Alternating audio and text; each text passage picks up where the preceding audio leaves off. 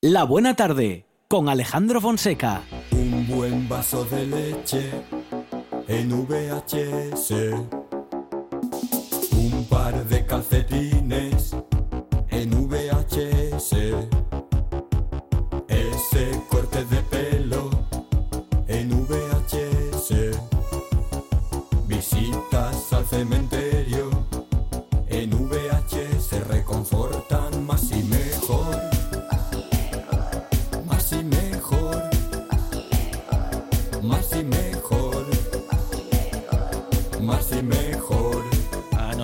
que nos reconforta es seguir repasando, eh, bueno, pues películas de aquellas que vimos la mayor parte de ellas en VHS, Monchialo. Hay que perderse por los pasillos de Claro. un videoclub con José Fernández Ribeiro, que es un fanático de, de los videoclubs y un gran cineasta, por cierto. José, ¿qué tal? Buenas tardes. Hola, buenas tardes, muy bueno, bien. no, muchos videoclubs cierran y nosotros abrimos, bueno, uno virtual, uno radiofónico, pero videoclub al fin, José. ¿eh? Sí, hombre, el caso es eh, seguir recordando algunas de, de aquellas películas, de los montones de películas que había en, en aquellas estanterías, aunque muchas de ellas a lo mejor no lo merezcan demasiado. Pero Llegaron a convivir aquellos dos sistemas, el beta y el VHS. sí, sí, incluso el, el vídeo 2000 andaba por ahí y El lo que pasa es que 2000. aquello ya fue 2000. mucho Sí, más sí, sí. anecdótico casi, pero sí, sí, yo de hecho recuerdo que muchas de las películas que quería ver de niño, eh, sobre todo de la sección de animación, solamente las tenían en, en beta y, y tuve que esperar un montón de años eh, para poder conseguirlas en internet para verlas. El beta que era un formato mucho mejor que el VHS, Sí, sí, ¿dónde sí. va a parar? Sí, en cuanto a calidad Pero, eh, Era más grande la cinta. ¿no? Hubo una guerra, hubo una guerra entre, entre los americanos y los japoneses y mm, se impuso el formato Sí. americano. Sí, Es- hubo- Esto es así, más o menos. Hubo varios, sí, fa- varios factores que, que influyeron. El, el VHS lo había fabricado JVC Ujú. y a pesar de que el beta tenía mayor calidad y, y demás, y era lo que se acabó imponiendo en el, bueno, en el ámbito profesional, eh, tanto la mayor duración de las películas del VHS, que ya las había de, dura- de dos horas y demás, y te entraba una película entera, mientras que en, So- en las de Sony pues eran una hora. eh, como otros motivos, como por ejemplo el porno que se acabó distribuyendo, Sony siempre fue muy reticente a, Ajá. a que se distribuyese en su formato, aunque a ver hay también, pues eh, esas dos cosas pues acabaron haciendo que se fuese imponiendo en la mayoría de, de los hogares. Las películas de adultos que estaban Sí. al, al Al final. final, ahí escondidas a la vuelta, en el último rincón.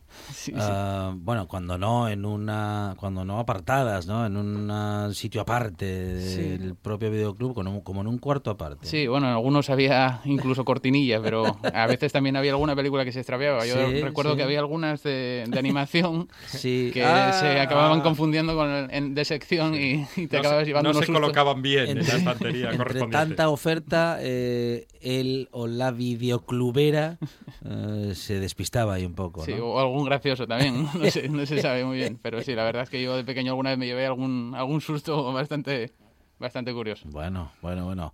Am, pues eso, estamos en el videoclub y vamos a recorrer gua- y vamos a empezar con una película que nos quedó pendiente de la semana anterior por falta de tiempo, que es algo que en la radio suele suceder.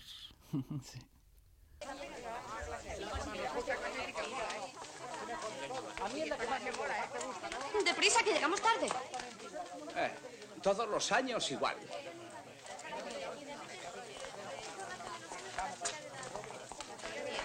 ¿A qué hora empieza su clase, señor profesor? En cuanto usted entre, señorita. Ah, pero esta no es la clase de sexología.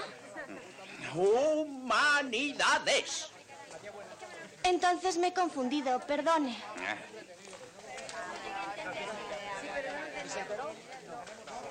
Oye, moza, yo vivo en La Moraleja. Mi padre tiene un Rolls y es millonario. Pues sabes lo que te digo, en vez de liarme contigo, prefiero liarme con tu padre, anda ya. ¡Jo, qué corte!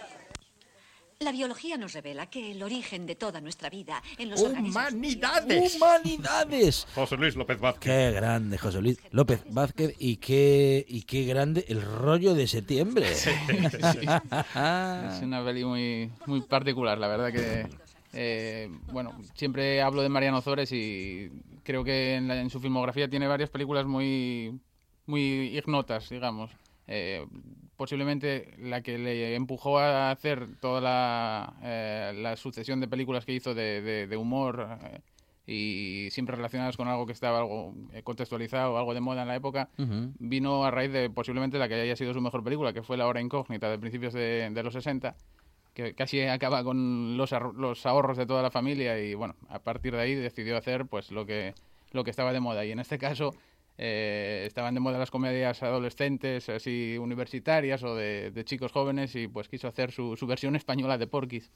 Y bueno, eso es más o menos el, el rollo de septiembre, una película que eh, nos cuenta la- las peripecias de unos jóvenes que año tras año intentan suspender la mayor eh, cantidad posible de asignaturas para que les envíen a estudiar a, a esta supuesta cárcel, que es casi como una cárcel, eh, según le dicen a sus padres, pero lo que eh, lo que hay ahí en lugar de una academia para recuperar es, es, eh, juerga, ¿no? Como os podéis imaginar. Entonces, bueno, entre las juergas que, que montan allí y los líos que, que intentan hacer al, al director, que era José López Vázquez, como, como escuchábamos, pues tanto Juanito Navarro como Antonio Zores o Paco Camoiras para, para echarlo de ahí, pues eh, hacen una película pues muy, muy curiosa. ¿sí? Es una película de, de 1985 Sí. y encontramos a un jovencísimo Gabino Diego, sale El Piraña, que tenía Sí. tirón televisivo evidente, Sonia Martínez, que era una Sí, presentadora juvenil de, de la tele, y la música está compuesta por Teddy Bautista. Sí. La ¿Teddy Bautista? De, de la peli. Ajá, sí, sí, sí, sí. Teddy, Teddy Bautista mm, participaba en muchas películas de, de la época, bueno, tanto en la música como incluso interpretando. Hay una película que se llama Buscando a Perico que aparece haciendo de macarra en plan como con caco senante además. eh, como si fuesen vestidos de, del- de la- los de la naranja mecánica, una cosa muy que también hay que buscar, igual hay que, que rescatar un día esa película. Sí, hay que ir al videoclub a por esa Sí, peli. sí.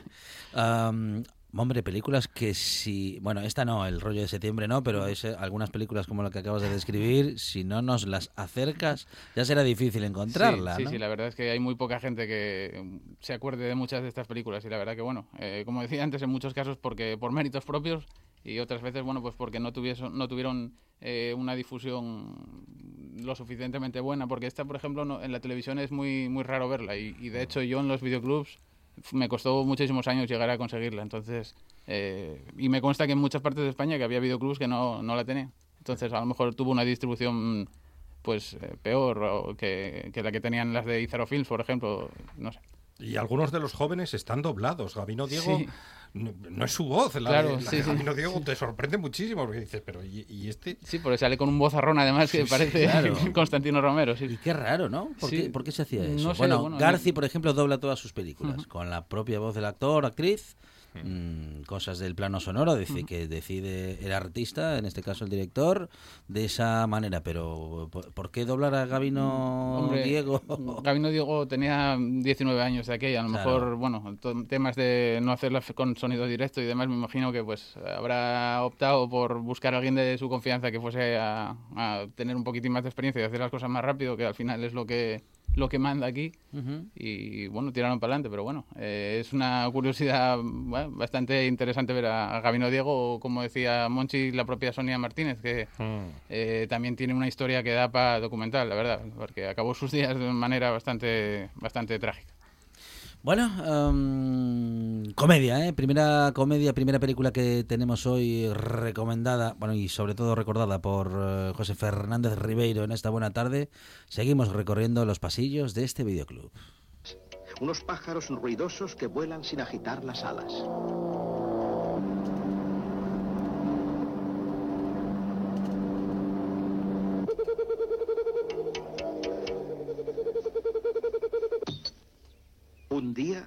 Algo cayó desde el cielo.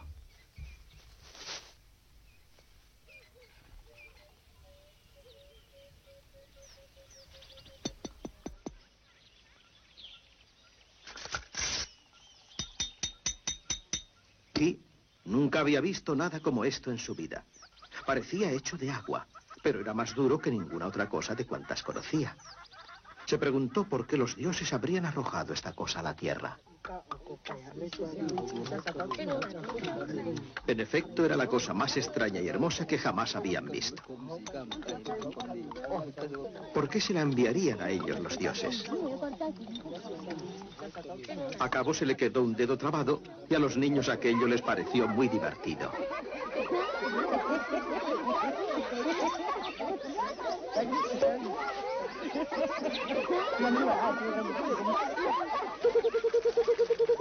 Al principio... Bueno, segunda película de la tarde, José. Sí.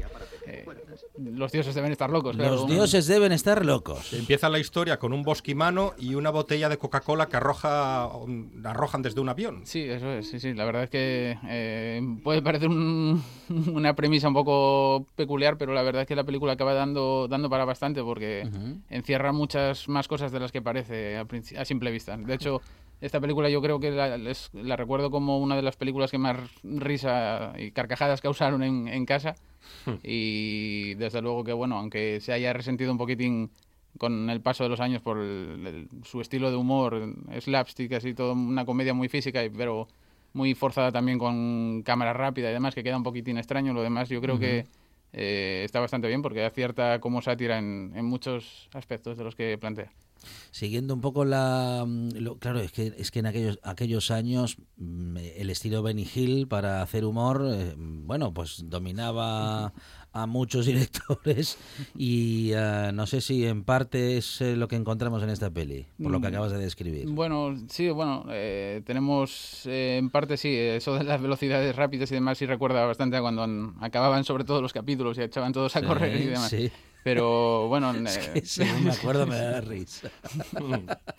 Pero no, la verdad es que eh, es una película que bueno nos cuenta un poquitín la historia de, de este bosquimano y al mismo tiempo pues nos mete también en, en- de lleno en todos los temas de, de guerrillas y problemática que había en, Sudáfrica en, aquella época y, y, bueno nos presenta también a, a los personajes caricaturizados, ¿no? El profesor torpe que anda por ahí persiguiendo a una periodista que va a hacer de profesor ahí a- al desierto con los bosquimanos y, y al final se entremezcla todo y bueno, hay un, un lío que bueno, que yo creo que está bastante bien todavía para, para recordarse. ¿Y cuántas pelis encontramos de los dioses deben estar locos? Esto es lo más- La primera parte, la segunda, la tercera. Sí, sí, ahí, ahí hasta cinco. De hecho, eh, esta primera parte fue, yo creo que hasta la llegada de Distrito 9 y cosas así más modernas, debió ser la película más exitosa de la historia de, de Sudáfrica, porque costó 5 millones o algo así y, y recaudó más de 100 por todo el mundo, más lo que se distribuyó en los hogares. Y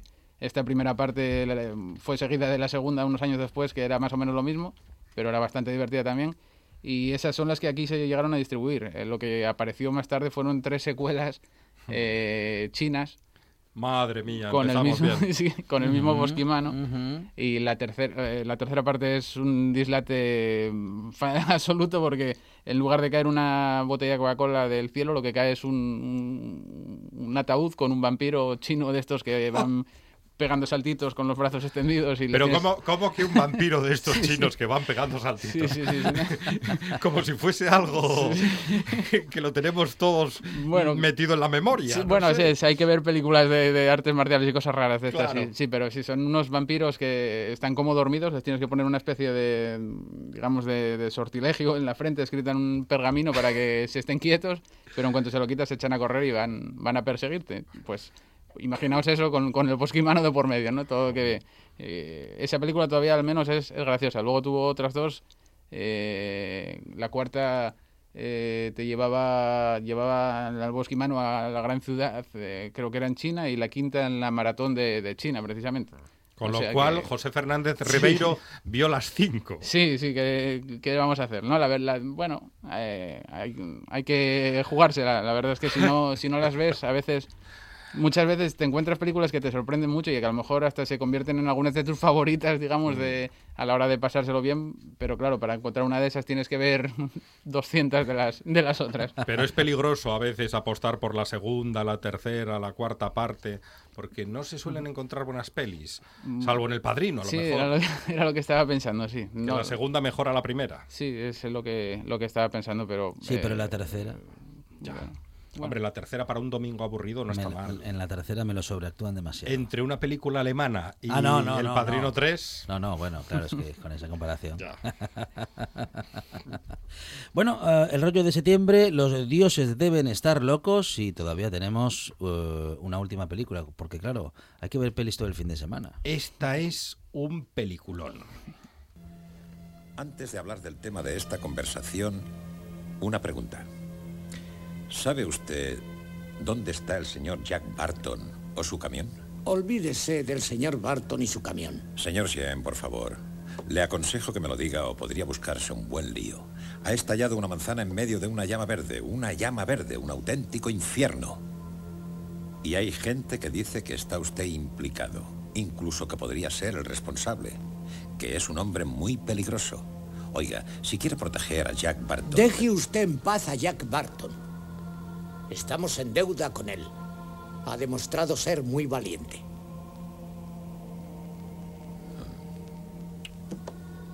Bien.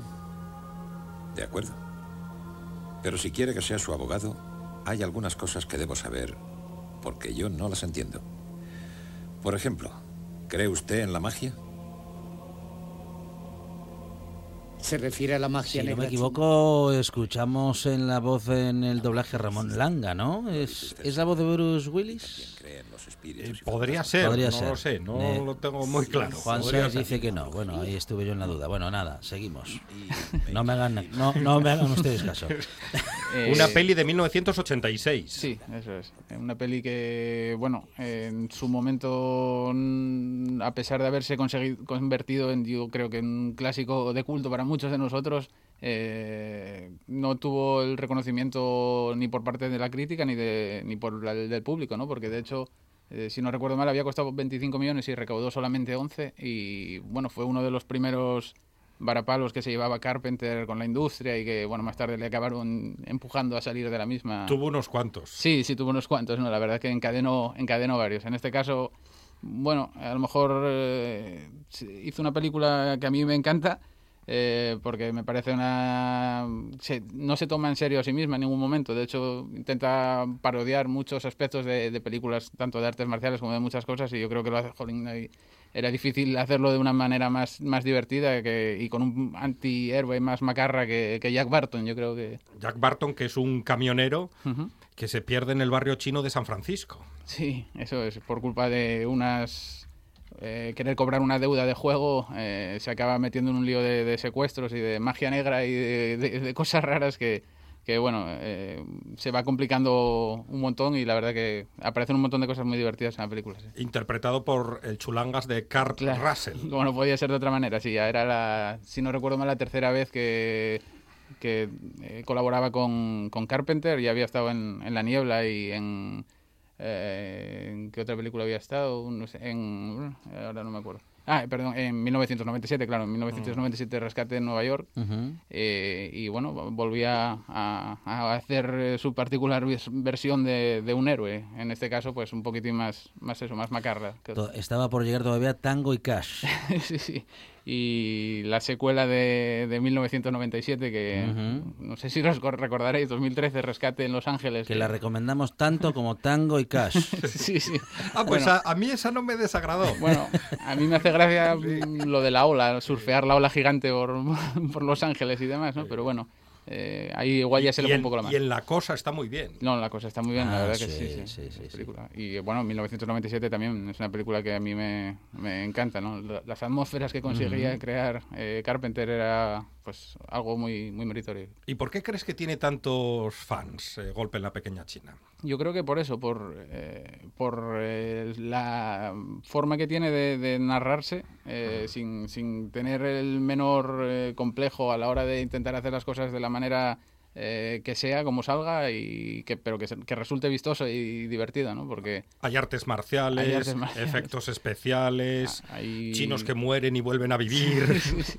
Hay un, un anticlima final que, que nos deja todos sorprendidos cuando el, el héroe deja plantada a la chica en el último momento. y Ujú. hay- La chica que se hizo famosa Ujú. con una serie de televisión. Sí, King Cattrall era, si no recuerdo mal, Samantha en, en Sexo en Nueva York. Ujú, y ujú. bueno, de aquella participaba en muchísimas películas del estilo. En, la podíamos ver en Loca Academia de Policía o en, o en Porky's, que En tenía Porky's. relación con, con, con el rollo de septiembre, como antes hablábamos, ¿no? Era la, la chica aquella que, que, bueno, parecía una loba y que se escuchaba en- a través de la megafonía de, del gimnasio de, de. Playa Ángel.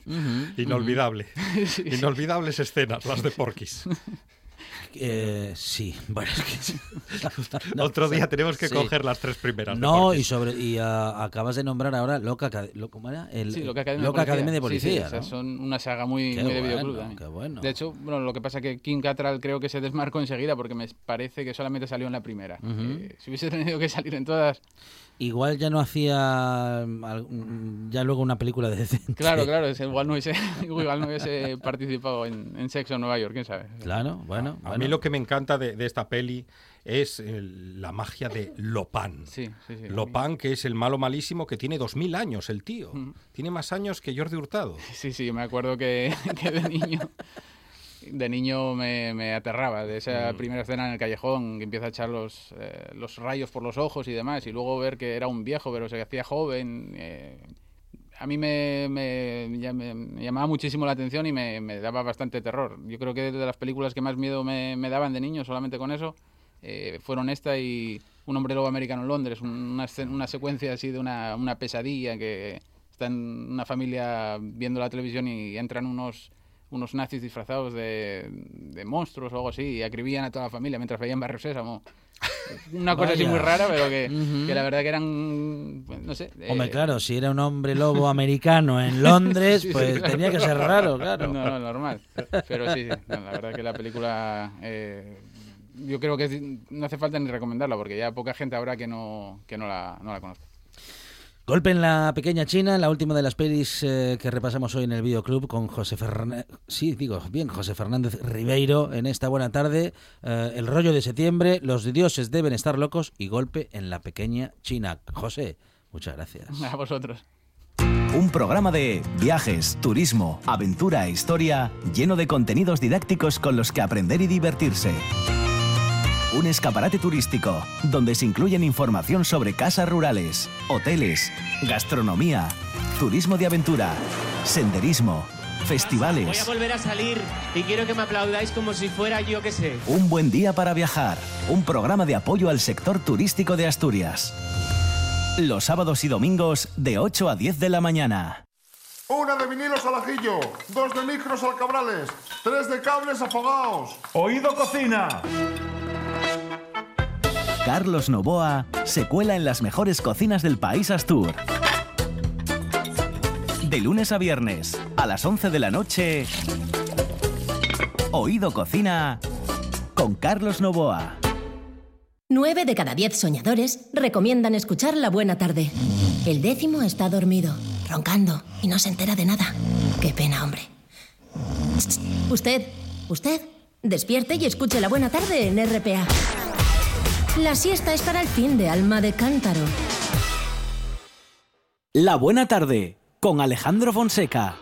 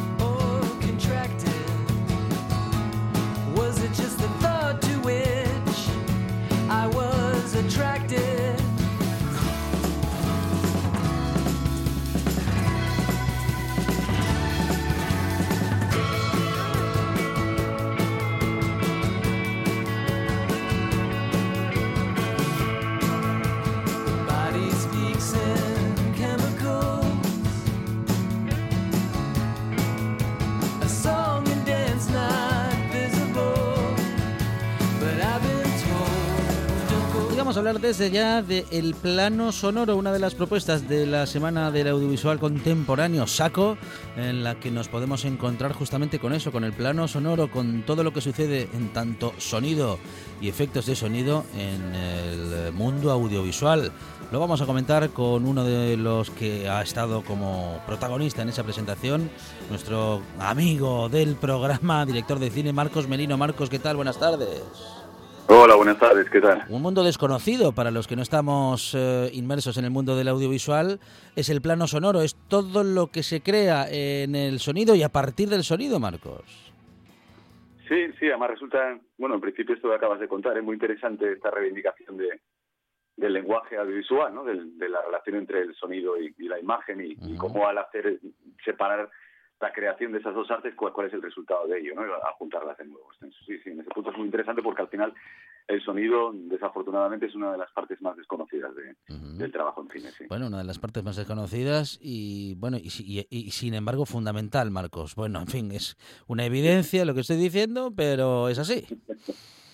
Sí, no, no, no hay. yo, por ejemplo, lo que no sé, una imagen sin, sin el sonido en ese aspecto, ¿no? Para mí es clave a la hora de, sí, porque tanto el soporte narrativo, la propia creación de los diseñadores de sonido y lo que aportan a las películas, y, sí, sí, incluso en la interpretación, son elementos clave. Y el trabajo que conlleva, ahí de mucho, y artesanal en muchos aspectos que, que convendría conocer, como, como las artistas de Foley, muchas cosas que hay por pendientes, ¿no? Y al final, bueno, en esto consiste este ejercicio no tanto en esa reivindicación, sino en, la, apuesta por, por plantear creaciones desde cada un, desde cada plano, desde el plano de la imagen y desde el plano sonoro y, crear a partir de ello, ¿no? Fusionarlas y juntarlas, ¿no? Nosotros, por ejemplo, pues los directores lo que hemos hecho es recibir la imagen, una, una propuesta de sonido de la que no vemos la imagen e idear qué imagen le pondríamos a esto, ¿no? y, el al contrario, mm.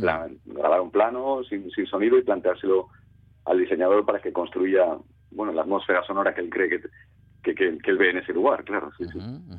Qué creativo, ¿no? Eh, digo, qué creativa la propuesta y qué creativo un trabajo como este, eh, porque son muy novedosas y muy creativas, valga la repetición, las propuestas que vienen y que llegan desde saco. Gente que está dándole a la cabeza y a la creatividad todo el año y que cada año nos sorprende, Marcos. Sí, sí, sí, la puesta en escena que tiene, claro, y, y las propuestas que hace en ese plano son hay situaciones de vanguardia, ¿no? Sí, sí, es muy interesante mucho de lo que propone y esta, y esta situación para nosotros también lo es, claro. De hecho, ayer lo compartíamos los que, los que pudimos estar a pesar del COVID en la presentación, en los que hemos estado en la presentación, sí, fue una de las cosas de las que hablamos, de, de la oportunidad que representa esto, bueno, para, para mostrar diferentes puntos de vista del, del trabajo que hacemos todos, ¿no? De intentar en esta didáctica conjunta de, de compartir lo que hacemos y que, y así se aprenda a valorarlo, claro, que al final no, deja de ser más que eso, claro. Justamente en días en los que, bueno, pues las salas de cine, al igual que muchos otros formatos de espectáculo, entretenimiento y cultura, están, eh, bueno, en fin, sufriendo limitaciones, marcos, que, bueno, en fin, queremos siempre recordar, ¿no? Que la cultura es segura siempre que se haga como se está haciendo, ¿no? Con, bueno, pues con protocolos de seguridad que nos permitan justamente eso, sentirnos seguros y seguir acudiendo, bueno, en este caso, a las salas de cine, que en estos días lo tenemos especialmente limitado, pero que no está mal recordarlo en un momento como este. Sí, sí, es un, bueno, que vamos a contar, al final como estamos todos, ¿no? En una situación tan extraña. Ahora, por ejemplo, este mes de, octubre, noviembre, se produce el mayor calendario de festivales que hay de cine y, claro, esto va a afectar a, al contexto que tenemos, obviamente, claro, ¿sabes? cómo estamos, sí.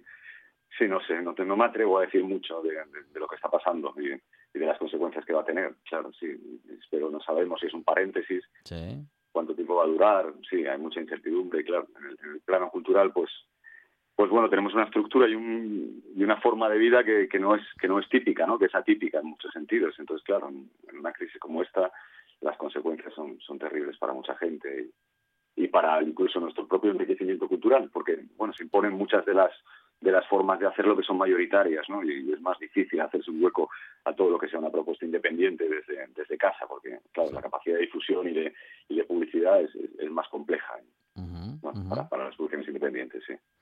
Eh, ¿No te ha inspirado ningún trabajo de relato ya en cualquiera de los formatos en los que sueles trabajar, Marcos? Digo, todo esto que está pasando y que continúa, em, ¿hay algún tipo de relato que tengas en mente o que, que al que te quieras acercar?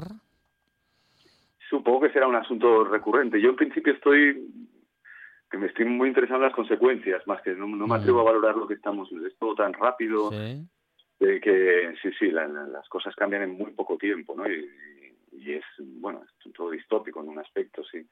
Sí, me, me interesan mucho las consecuencias de, de, bueno, qué consecuencias va a tener esto que está ocurriendo sobre nosotros y sobre nuestra sociedad y, y el comportamiento y la relación entre unos y otros. Eso, eso sí estoy, bueno, estoy girando muchas ideas en torno a eso, ¿no? Pero bueno, es pronto todavía para plantearte esas consecuencias. Vamos a ver, no sabemos ni siquiera en el momento de la crisis en la que estamos en estos momentos, ¿no? Entonces, veamos a ver qué ocurre, pero sí, sí, las relaciones emocionales son, bueno, están, están cambiando, están cambiando, sí. Vamos a ver ocurre con eso, sí. Están cambiando las relaciones emocionales y, por tanto, bueno, no sé si cambiará nuestra forma de contarlo y vuestra forma de contarlo, directores y directoras de cine, bueno, creadores audiovisuales en todo caso, que utilizáis ese formato para contarnos lo que veis, lo que sentís. Y muchas veces lo que vemos y sentimos todos, eh, sintiéndonos identificados de una u otra manera, Marcos. Bueno, al final en eso consiste un poco todo, ¿no? En nuestro trabajo, al menos yo me lo planteo así, ¿no? En- soy un ciudadano del mundo, vivo en un espacio y me relaciono con él y, tengo unas emociones que son las que, quiero compartir con los demás y una necesidad a veces es egoísta en un punto y en otro planto, en otro planteamiento a veces son trabajos más reivindicativos, más más plantear algo como, como para futuro, ¿no? Como generar una transmisión cultural, un conocimiento de, de algo que crees que debe compartirse. ¿Cómo imaginaríamos el sonido? ¿Cuál sería el sonido de, de- de- de- solamente el sonido, digo, en un plano sonoro de este momento? Bueno, posiblemente mm, y, y pensando en aquellos días de confinamiento, mucho silencio y si acaso una alguna sirena de vez en cuando, ¿no? Sí, sí, el silencio, pero a veces el, y el ruido, ¿eh? También hay mucho ruido. Mm, mm, Sí, sí. Igual no tanto en la calle, pero bueno, sí. creo que, que no sé, hay quizá el problema es que hay demasiado ruido. Ajá. en muchos aspectos, ¿sabes? Sí, sí, no, no tanto silencio. Creo que sí, que hay, que sí, bueno, no sé, es muy complejo, ¿no? Es muy violento, Sí, muchas sí. de las cosas que ocurren.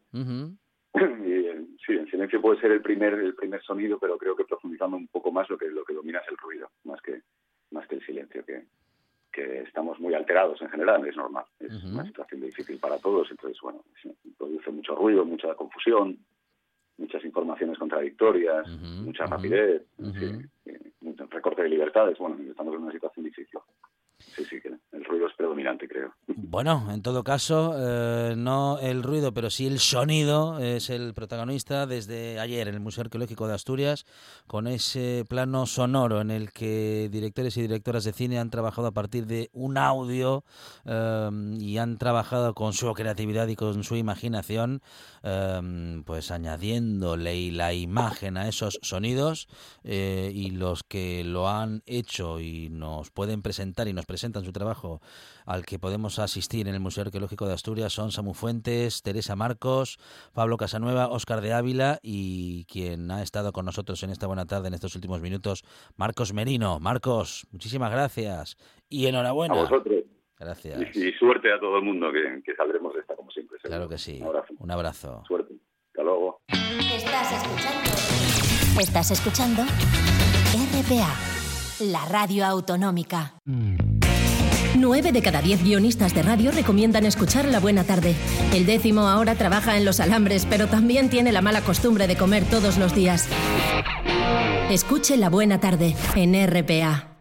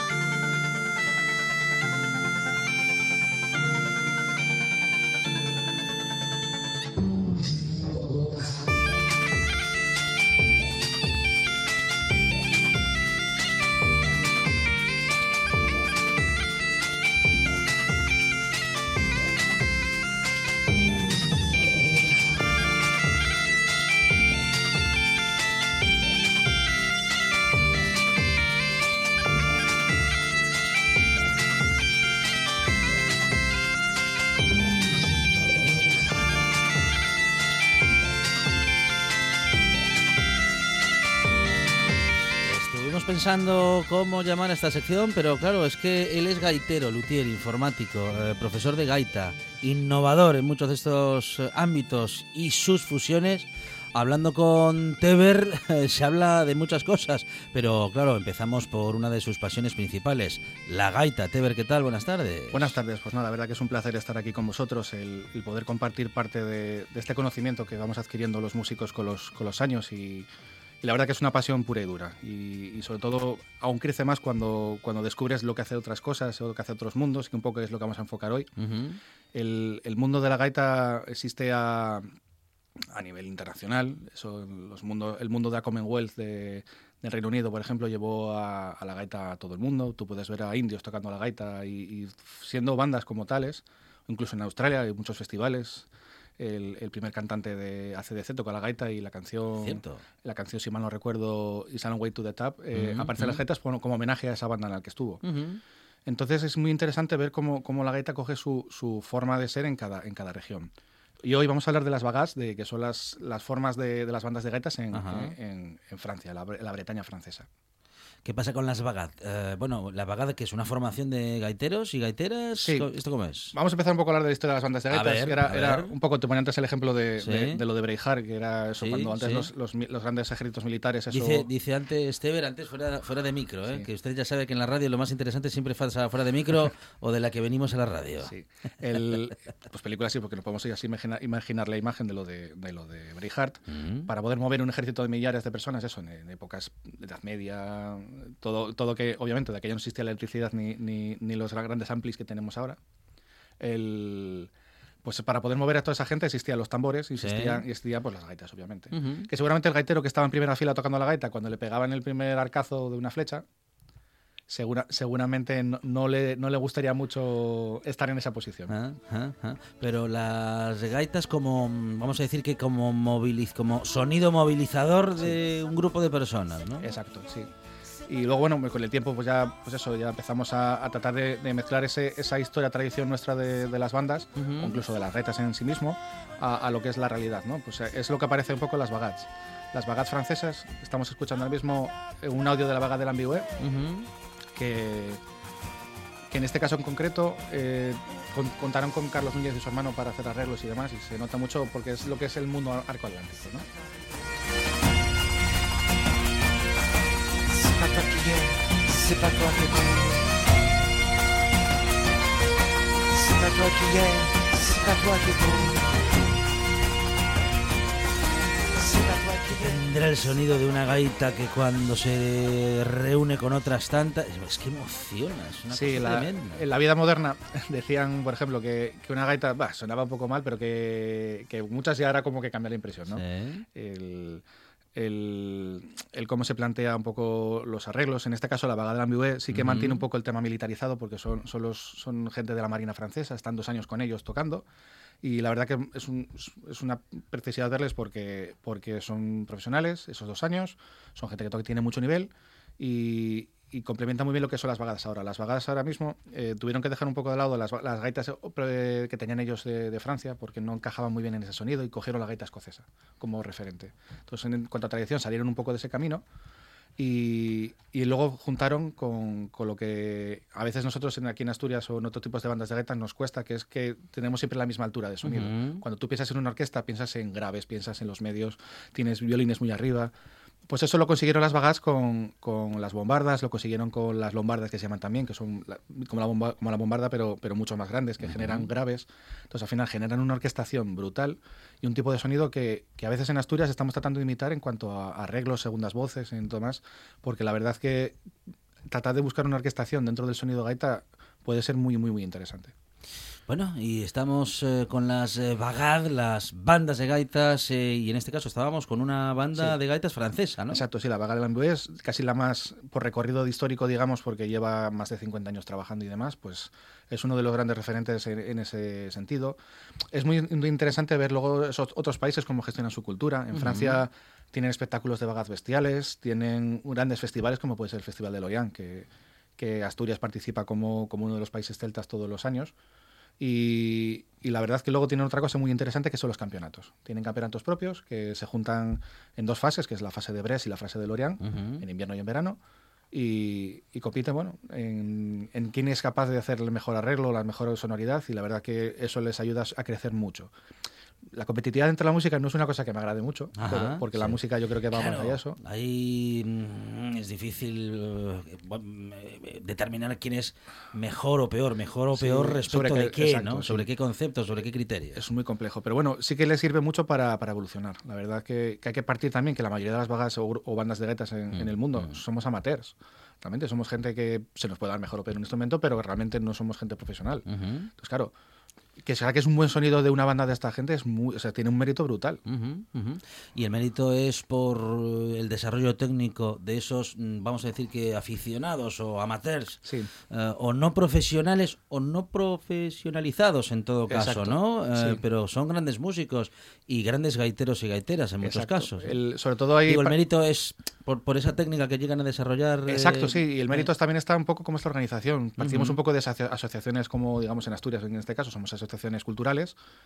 Tenemos gente, eso sí, los directores, la gente que coordinamos la parte de arriba, pues somos los que nos dedicamos un poco más a la parte profesional y, y lo que tenemos más conocimientos técnicos, pero gestionar un grupo humano de, de gente no profesional y tratar de profesionalizar lo máximo posible, Ujú. os puedo asegurar por experiencia propia que, que es un esfuerzo muy, muy brutal, muchas veces Mm. no bien visto por el hecho de que ves- muchas veces haces muchos esfuerzos, las circunstancias no acompañan y Ajá. parece que ese trabajo está perdido, pero la verdad que, que cuando tú te llevas una recompensa es doble.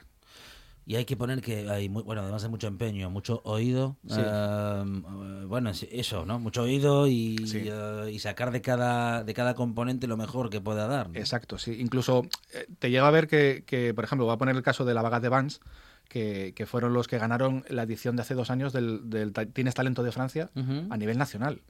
Con todo este rollo de orquestación, todo el rollo de que os digo de, de, de complementar el sonido y crearon un, un espectáculo sonoro bestial que ganaron un, con- un concurso a nivel nacional, que lleva Ujú. gente muy potente. ¿Cuál es ese concurso? Sí, el de Tienes Talento, el que aquí, bueno, aquí tiene El talent, eh, este... el- Sí, en el- Francia que se llama Talent Royal o... El de la tele, Sí, sí, digamos, ¿no? porque Este- como al final sí, hay 20.000 sí. nombres, uno que es, Sí, Factor X o lo que sí, sea. El, pues uno de esos que tenían grande potencia ahí en Francia, pues, pues llegaron a ganar. Pasaron todas las fases con unas canciones eh, increíbles. Y obviamente es que todo el público y el jurado quedaron asustados. Qué bueno, eh, vamos a escuchar, ¿eh? Vamos a escuchar alguna de esa... Bueno, a esa banda, ¿no? Sí, la vaga de Vans. El, el tema se llama el Bass Blue, que, que ya lo vais a ver, como, que ya los sonidos como empieza, ya es otro, otro rollo con, la- con las gaitas y con, y con el sonido que buscamos de- del aire celta.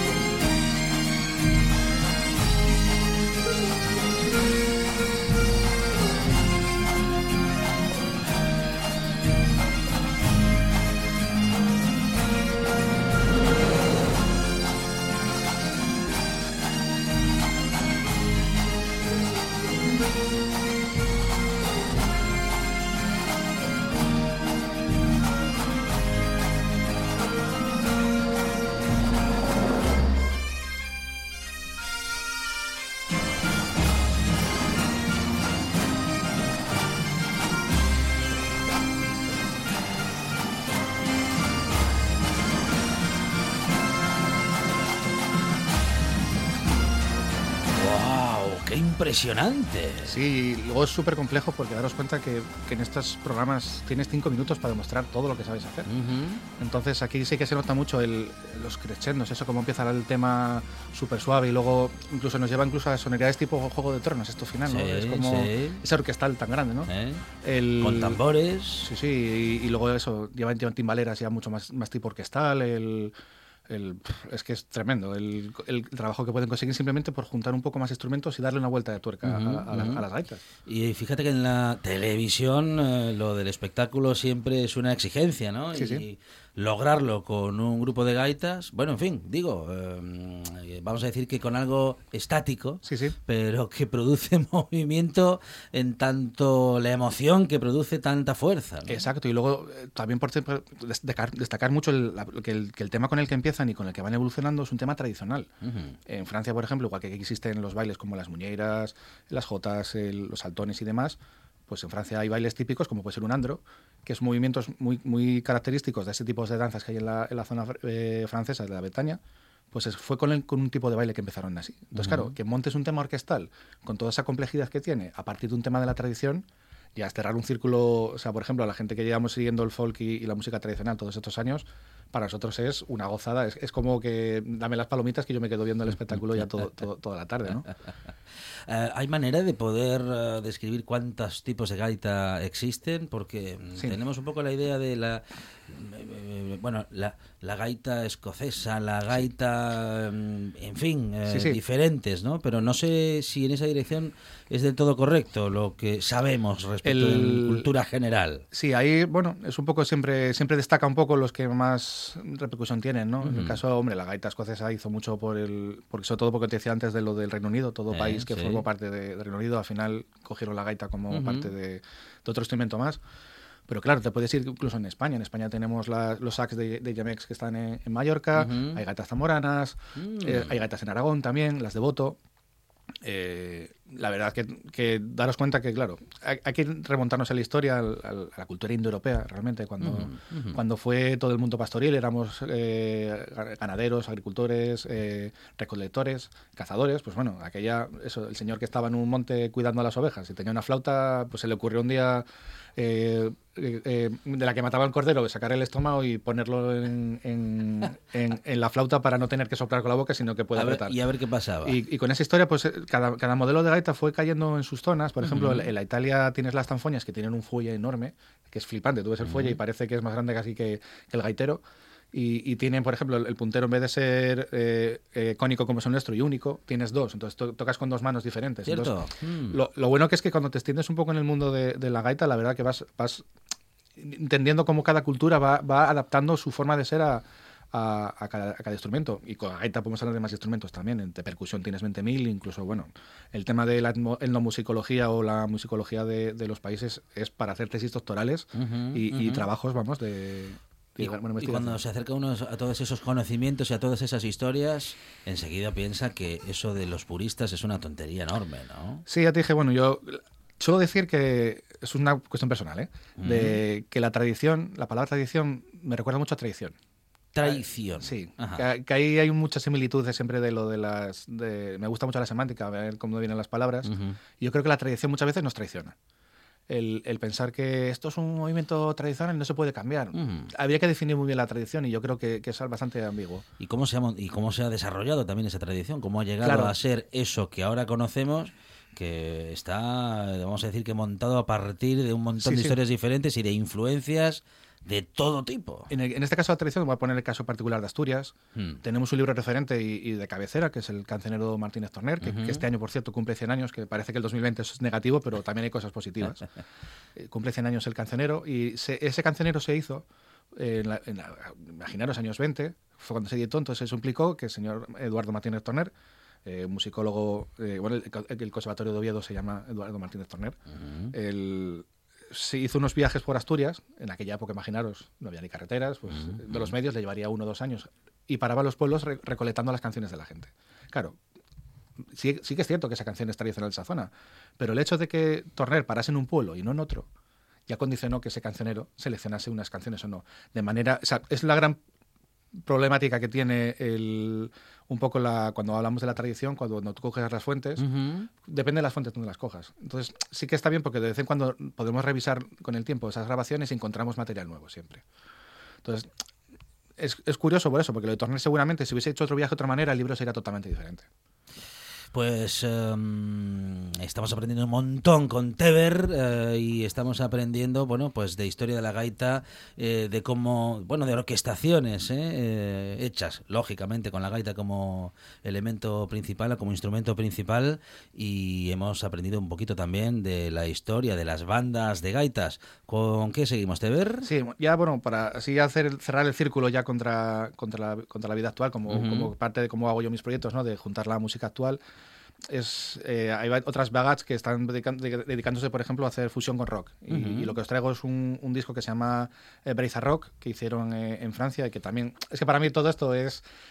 Es tremendo porque daros cuenta que desde los 15 años que os decía hasta ahora eh, tuve la suerte de 20 años seguidos de ver esta evolución y, y- y ver realmente cómo, cómo esta gente con trabajo, que también lo estamos haciendo nosotros, cómo poco a poco vamos subiendo de nivel y la verdad que es, que es una gozada el, el ver el fruto de todos estos años de trabajo. Porque la gaita, eh, claro, que también puede sonar eh, en el rock and roll, qué duda cabe. ACDC, lo has comentado hace un momento, lo en- demostró muy bien. En Asturias tenemos el ejemplo de Disebra, que Sí, también sí, no hace falta ir muy hombre, lejos. claro. Y, y la verdad que, que en este caso, pues bueno, el, lo complejo en este caso es hacer rock eh, Mm, mm. instrumental. Claro, claro. Que, que siempre canciones instrumentales son muy complejas de, de armar, porque daros cuenta que eso, con las, con las voces siempre podemos un poco jugar con estribillos, un poco jugar la atención, pero jugar la Ujú. atención solo instrumental suele ser bastante complejo. Bueno, vamos a escuchar ¿eh? una banda de gaitas hecha rock, o en todo caso, un poco de rock and roll, Sí. con gaitas en lugar de guitarras.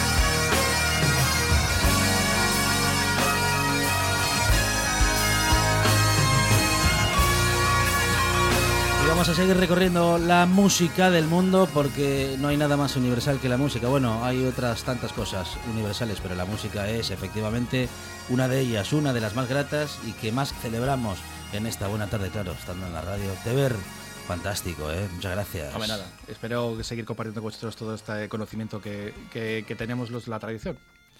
Vamos con eh, este final a so- con sonido de gaitas que nos acercan a las noticias, tras lo cual esta buena tarde sigue.